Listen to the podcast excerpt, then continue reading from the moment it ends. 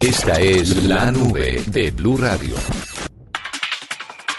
Estamos a esta hora en Murcia con Julián Chaux, él es ingeniero electrónico e instructor del SENA del Huila. Y es que tres jóvenes huilenses pertenecientes al SENA de esta región representaron a Colombia en las Olimpiadas de Robótica First Global Challenge 2018. Nos fue muy bien. Le ganamos a China, a Japón, a Corea. Julián, con las buenas noches, bienvenido a la nube. ¿Qué es lo que está pasando con estos estudiantes y cuál fue el proyecto que los llevó a este reconocimiento? Buenas noches. Hola, buenas noches. Pues el, la competencia básicamente consistía en es un robot que emulara eso, la, eh, la generación de energía eléctrica mediante cinco formas, la energía solar, la energía eólica, la combustión y la energía nuclear. Entonces, eh, mediante la cooperación de alianzas, una alianza está conformada por tres robots, eh, esto consistía en ganar la mayor cantidad de kilojoules en dos minutos y medio. Esto, la alianza ganadora fue, o sea, que nosotros que quedamos en segundo lugar, fue eso, Maldivas, Colombia e Islandia, quedamos en segundo lugar.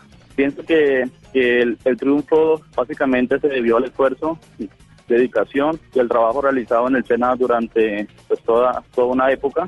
Entonces, pues, pienso que se debió por eso. Julián, estos tres estudiantes de 15, 16 y 19 años eh, traían conocimientos previos y nociones o intenciones, deseos de desarrollar, o fue simplemente el, la evolución del conocimiento que ustedes les dieron ahí en el SENA?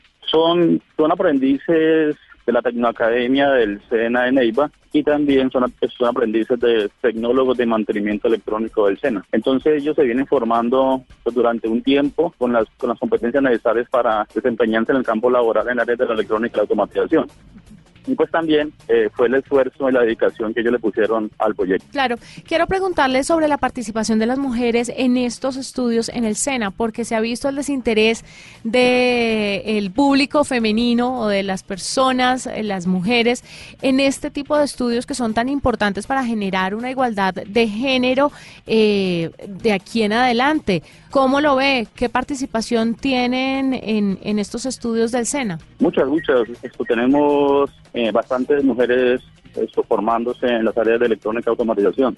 Y una de, de las eh, de los integrantes del equipo que fue a México es una niña, Natalia Charri.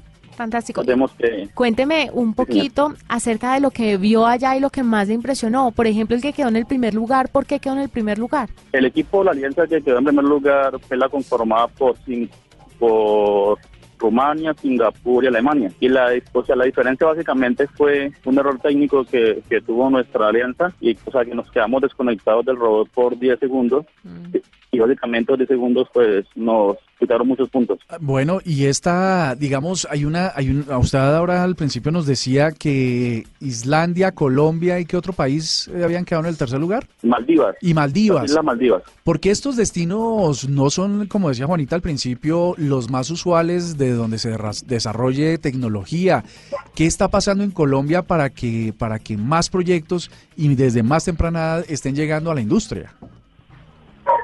Yo pienso que que el SENA a nivel nacional y en las regiones está eh, pues con la idea desde hace bastantes años de, formar personas competentes con las competencias necesarias para desarrollar proyectos innovadores en la industria, eh, con semilleros y grupos de investigación que están adelantando proyectos innovadores, proyectos de vanguardia. Y pienso que toda esa mezcla y adicional, el SENA esto invierte mucho dinero en su formación y capacitación de instructores, tanto a nivel nacional e internacional. Entonces, es una mezcla de varias cosas para, así dar un producto que el aprendiz en el mundo laboral. Pues muchas gracias Julián por estar con nosotros aquí en la nube, por contarnos un poco lo que están haciendo estos jóvenes participantes eh, huilenses en este First Global Challenge y estaremos pendientes de futuras eh, noticias que lleguen de su parte y aquí obviamente tendrán las puertas de la nube abiertas para que nos cuenten y le cuenten al país qué es lo que están haciendo y qué es lo que está pasando. Vamos a hacer una pausa y ya regresamos. Usted está escuchando la nube.